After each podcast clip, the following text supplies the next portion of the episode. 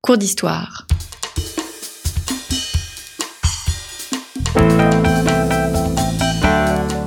Une émission de la rédaction de Storia Voce.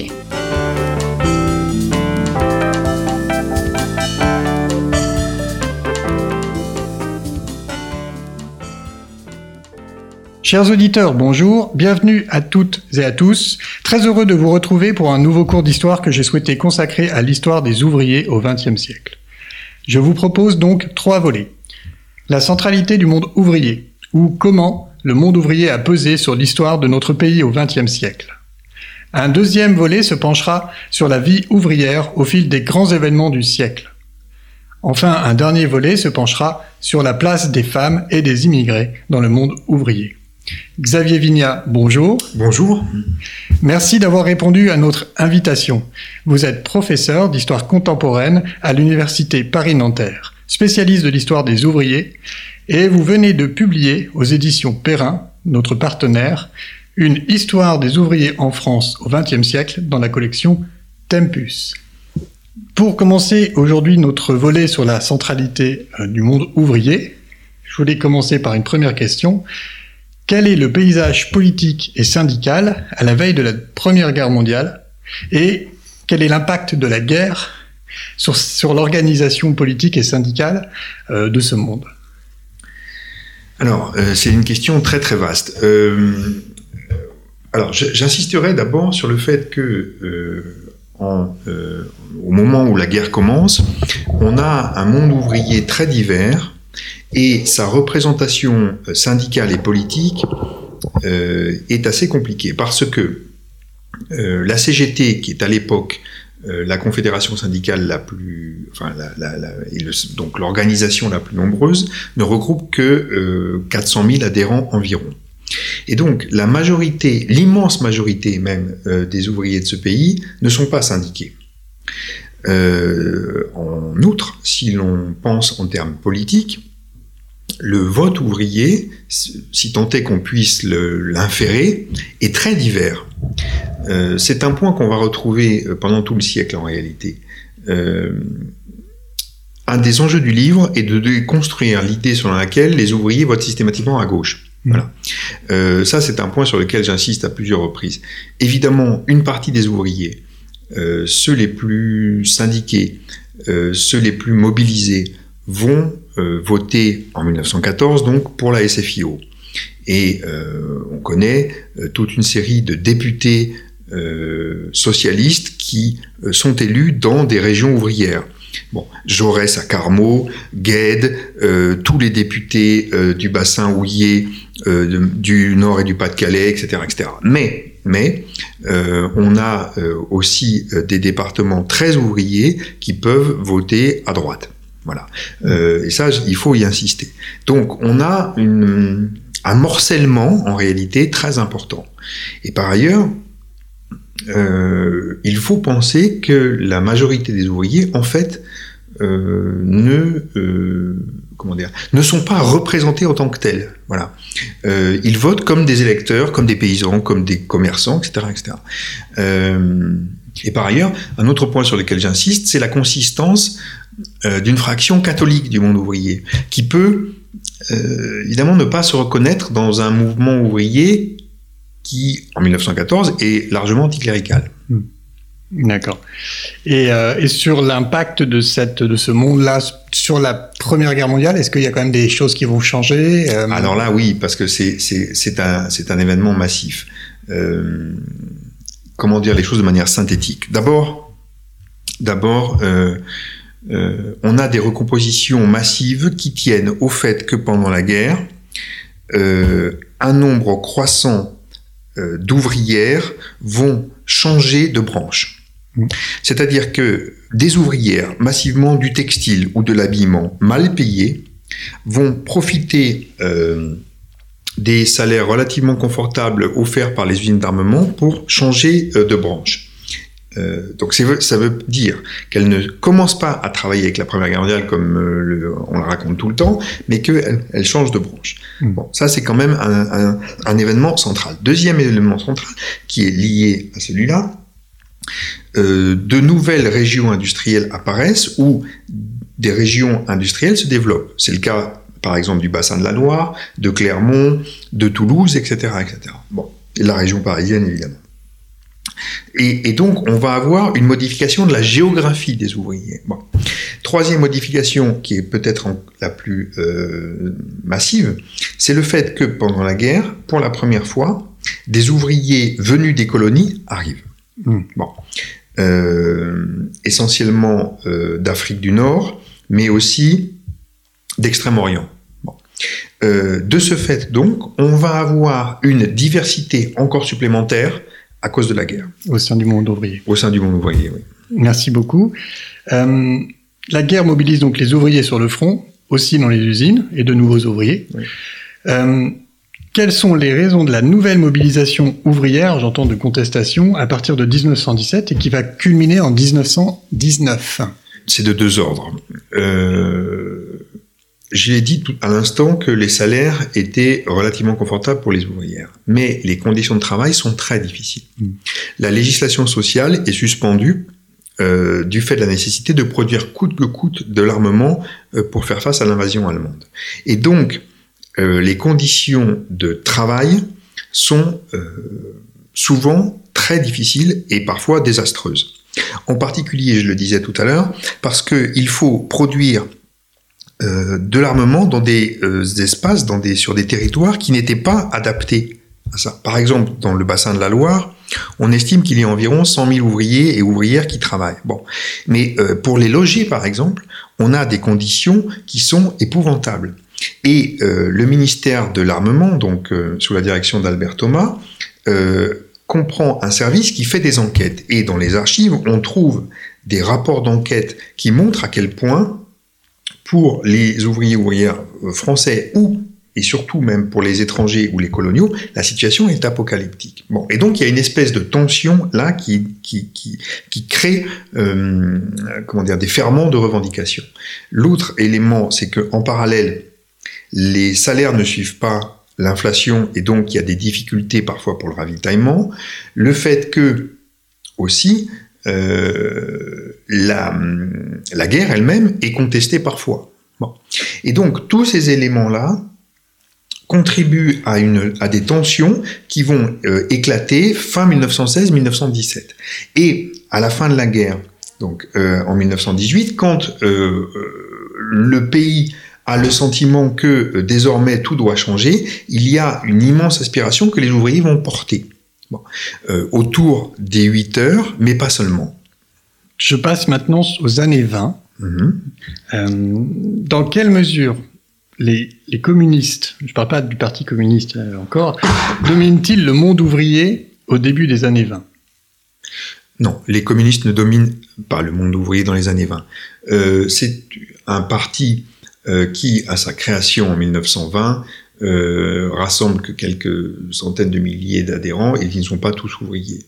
Euh, en réalité, euh, le Parti communiste, qui s'est voulu le parti de la classe ouvrière, n'a jamais été, à aucun moment de son histoire, un parti qui a rassemblé la majorité des ouvriers.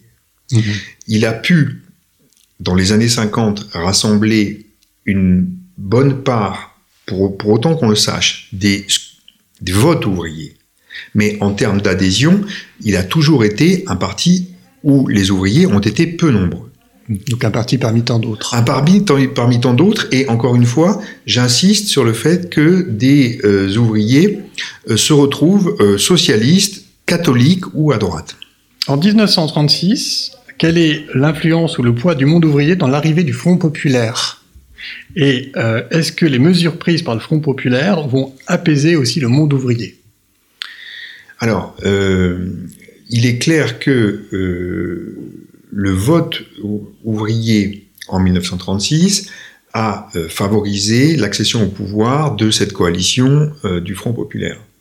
on est là dans un mouvement où à la fois les mobilisations des socialistes, des communistes et des radicaux, la réunification syndicale, euh, le poids des élections municipales de 1935, euh, tout cela et, cette union de la gauche a favorisé euh, un, vote ouvrier en faveur des candidats du Front populaire. Bon.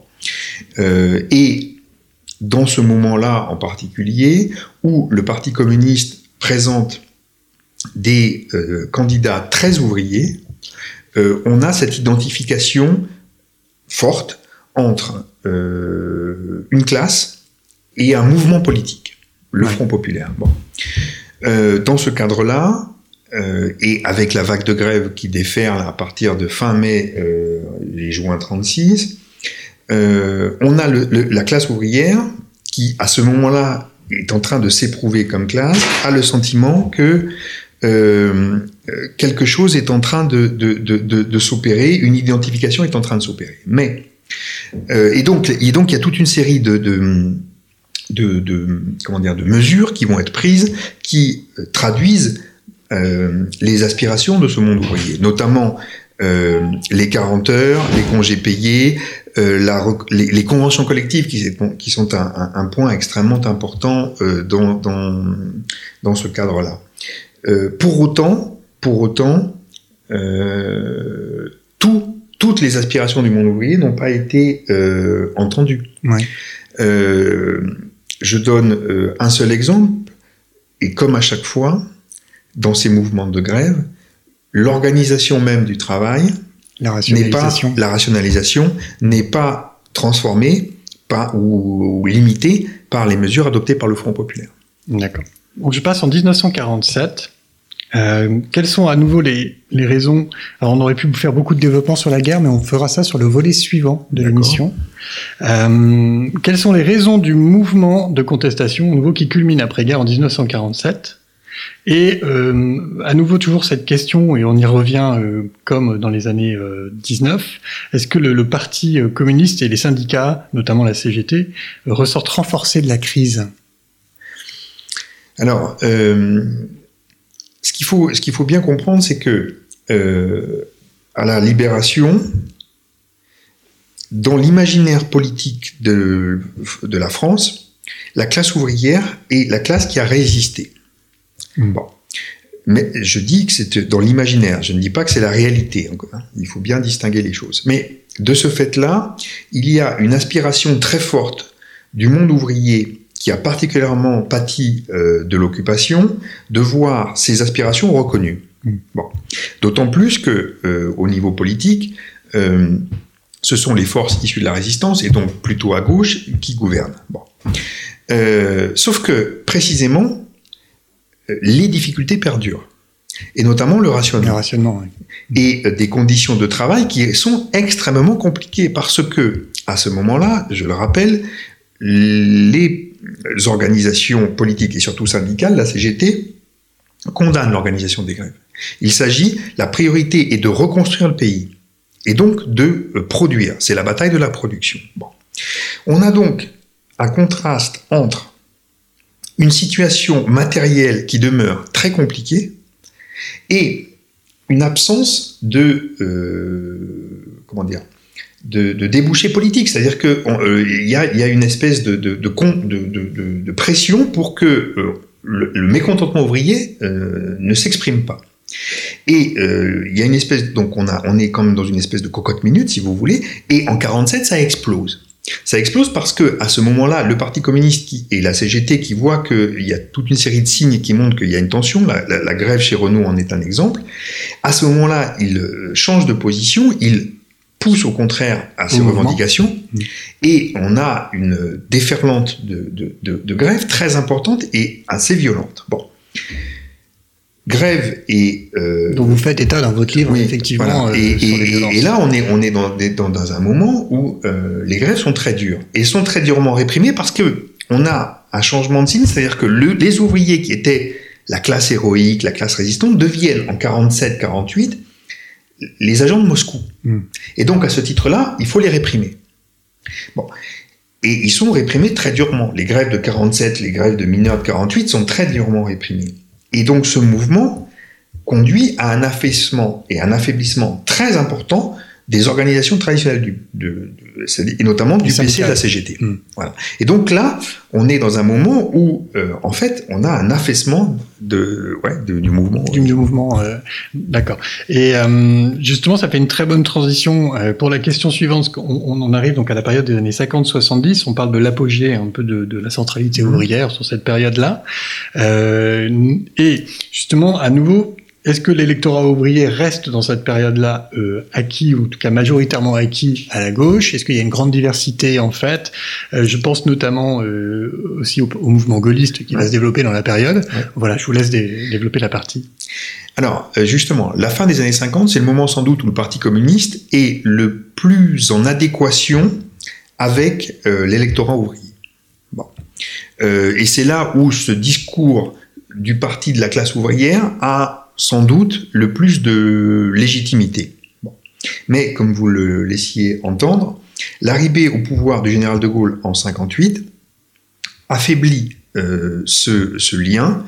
Euh, de Gaulle, euh, pour des raisons qui tiennent à la fois à sa personnalité, à sa trajectoire, mais aussi, mais aussi au discours politique qu'il tient, notamment sur la participation, peut séduire euh, une fraction, euh, non pas simplement des ouvriers conservateurs, ceux qui ont toujours existé, mais aussi des ouvriers les moins politisés et ceux qui pourraient se reconnaître aussi dans un, attachement à la grandeur de la France, à une, à une refondation du pays, etc. etc.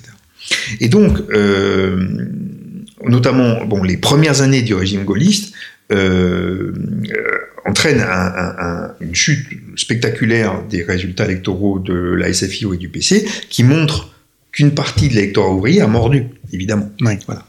Euh, les choses ensuite évoluent, et euh, évidemment, euh, les grèves de 68 euh, repolarisent à nouveau le champ politique, et donc, de ce fait encore, euh, l'électorat ouvrier sur, euh, on arrive justement en mai 68 ouais. avec justement la, la fin de, du pouvoir du général de Gaulle. Uh -huh. euh, en quelle mesure ce mouvement de mai 68 représente aussi une rupture dans les mobilisations ouvrières? Alors, euh, à cet égard, je, je, je, dis, je pointerai deux ou trois petites choses. D'abord, c'est le premier grand mouvement social et politique en France depuis 1848, mmh. dans lequel euh, l'initiative n'appartient pas au monde ouvrier, mais aux étudiants. Et donc, on est là dans un changement de paradigme ou de. C'est nouveau. C'est quand même une transformation assez importante. Mmh. Deuxième, euh, deuxième euh, point qui me semble mériter euh, d'être souligné, c'est le fait que euh, le, les organisations traditionnelles de la classe ouvrière ne sont pas forcément à l'aise avec ce mouvement. En particulier, le Parti communiste euh, est en porte-à-faux. Est en porte-à-faux face à un mouvement dont il n'a pas eu l'initiative et qui, dans les faits, lui échappe, notamment dans les usines. Pas simplement dans les universités, mais aussi dans, aussi les, dans usines. les usines. Ouais. Et donc, il y a des frictions très importantes c'est habituel dans les mouvements qu'il y ait des, des, des, des, frictions comme ça, mais elles sont plus importantes en, en 68, me semble-t-il. Euh, et, et, et, de ce fait-là encore, euh, le mouvement ouvrier, même s'il est un peu renforcé par les grèves, l'est beaucoup moins qu'en 36, par exemple. Là, on estime que la CGT aurait gagné euh, environ 400 000 adhérents, la CFDT 100 000. C'est c'est bien moins qu'en 1936, par exemple. Et donc, euh, on a le mouvement de grève le plus important de toute l'histoire de France, mais qui ne se traduit pas par une consolidation très importante du mouvement ouvrier. Ou, pour le dire autrement, ceux qui paraissent le plus en avoir profité, c'est la CFDT plus que la CGT. Oui, et donc c'est un, un autre visage du mouvement ouvrier qui apparaît. Ouais. C'est un changement aussi ouais. de, de, de, ligne politique, voilà. en tout cas euh, ouais. à ce moment-là. Et euh, on arrive justement en mai 68, on commence à approcher à la période de la désindustrialisation. On arrive dans les années 70 jusqu'aux années 80, uh -huh. euh, avec ce que vous appelez la dissolution de la centralité ouvrière. Face à la désindustrialisation et l'arrivée du pouvoir socialiste il y a un espoir qui naît, mais euh, vous parlez euh, d'une victoire en trompe-l'œil. Est-ce que vous pourriez nous en dire un peu plus sur cette victoire? Oui, c'est-à-dire que euh, on est dans un moment euh, très paradoxal. Euh, la fin des années 70, c'est ce que j'ai appelé l'apogée de la centralité ouvrière, c'est-à-dire que tout le monde prenait en considération le sort du monde ouvrier. Mmh. Et la gauche, évidemment, s'en voulait, comment dire, la porte-parole la plus authentique. De ce fait, on estime qu'aux élections présidentielles de 1981, autour de 70% des ouvriers auraient voté pour François Mitterrand au second tour. Ce qui est énorme. Ce qui est le moment où, la, où, la, gauche est sans doute la plus... Comment, enfin, l'adéquation entre euh, euh, inscription dans le monde ouvrier et vote à gauche, et, ce, lien est, le plus important. Bon. Et donc, il y a une immense aspiration au fait que la victoire de Mitterrand euh, transforme la condition ouvrière, notamment dans un moment où le chômage de masse frappe, on est autour de 2 millions de chômeurs. Et donc, il y a crise économique et il y a aspiration à ce que le travail, notamment le travail industriel, soit transformé. Bon. Et euh, bah, Mitterrand déçoit cette double, euh, cette double attente. D'une part, euh, les mesures qu'il adopte, certaines sont importantes pour le monde ouvrier, notamment le fait que la retraite passe de 65 à 60 ans. Oui.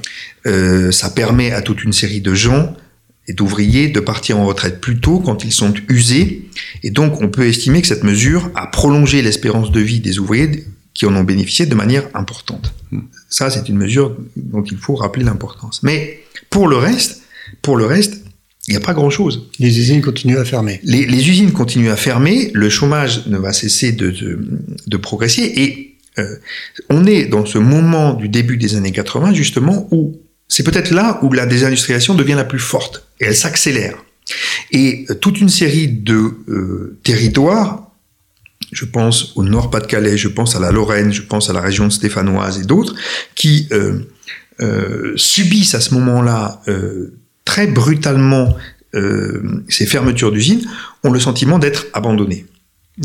Et j'aime citer ce, qui se passe à Longwy, donc on est euh, au nord de la, Lorraine, en, en Meurthe-et-Moselle en 84, quand des ouvriers sidérurgistes ont le sentiment d'être trahis par euh, la gauche, s'en prennent à la permanence d'un député socialiste qu'ils saccagent euh, s'en prennent, ou veulent s'en prendre à la mairie communiste de Longwy, et donc il y a là l'idée que, qui est vraiment, me semble-t-il, symptomatique d'un basculement, une partie du monde ouvrier dénonce ce qu'il considère comme une trahison, de la gauche politique.